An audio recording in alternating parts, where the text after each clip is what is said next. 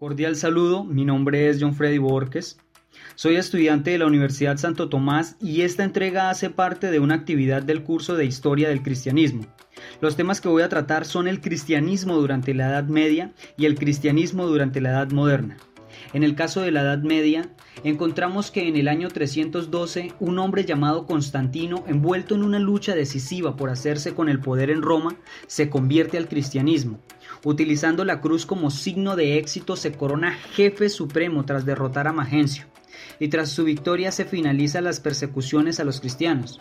Constantino pretende rescatar al imperio romano de la decadencia en la que estaba, pues su conversión ha sido más política que religiosa intentaba rehacer la unidad del imperio y consideró que la fe cristiana tenía la fuerza y vitalidad para alcanzar dicha unidad.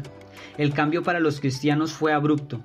De ser perseguidos pasaron a ser honrados, respetados y consultados por los elevados cargos gubernamentales. Por medio del edicto de Milán, el día domingo se ha convertido en feriado civil. Se eximió el templo de pago de impuestos y a los cristianos del servicio militar. Con el emperador Teodosio el cristianismo se convirtió en religión oficial en el año 378.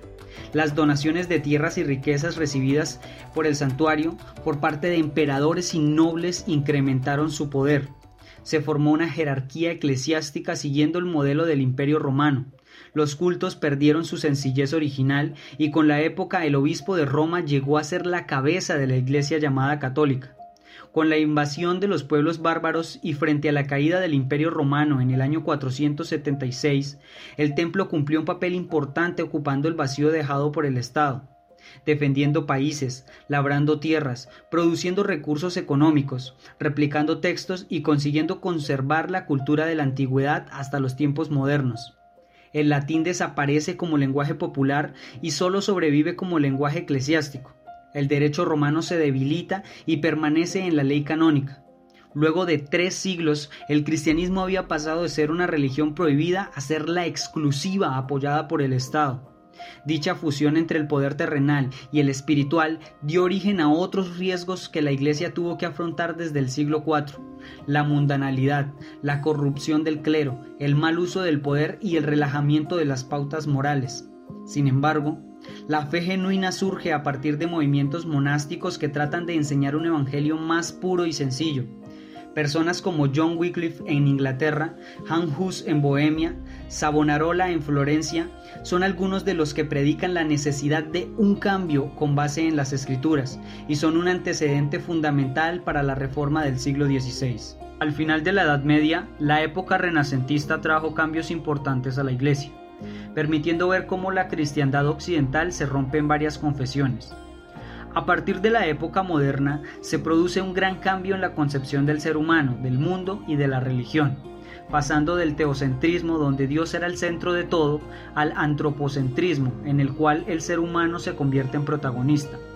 Durante la Edad Moderna la Iglesia sufre una gran crisis. El Renacimiento trae consigo un florecimiento de los estudios humanísticos en las ciencias y en las artes se da un mayor conocimiento del universo, además de un desarrollo de nuevas corrientes filosóficas, científicas y una nueva visión del ser humano y de Dios. El 31 de octubre de 1517, Lutero clava 95 tesis proclamando irregularidades de la Iglesia, la cual impulsó la reforma religiosa, Gracias a la imprenta, los escritos de Martín Lutero se leyeron en toda Alemania y ejercieron una grandísima influencia sobre otros muchos reformadores y pensadores, dando inicio a diversas religiones protestantes en Europa y el resto del mundo. El luteranismo, a pesar de ser un cambio religioso, tuvo un efecto tremendo en la política de los reinos. El luteranismo triunfó entre multitud de príncipes alemanes contrarios a la autoridad del Papa de Roma y del emperador. Pero la reforma luterana no fue la única que se produjo en toda Europa. Por ejemplo, la de Juan Calvino, seguidor de Lutero, el cual impulsará un sistema protestante aún más radical que el luteranismo, mejor conocido como el calvinismo, influenciando mayormente en Suiza y en Holanda. La última de las más importantes reformas protestantes será el anglicanismo, promovida por el rey Enrique VIII de Inglaterra. Todos estos movimientos religiosos protestantes llevaron a conflictos y guerras en el siglo XVI. Estos movimientos protestantes llevaron al emperador V a firmar la paz de Augsburgo para permitir la libertad religiosa entre los territorios del imperio germánico. La Iglesia Católica, debido a la reforma protestante, llevó a cabo su propia reforma en el Concilio de Trento, la cual se convocó a mediados del siglo XVI.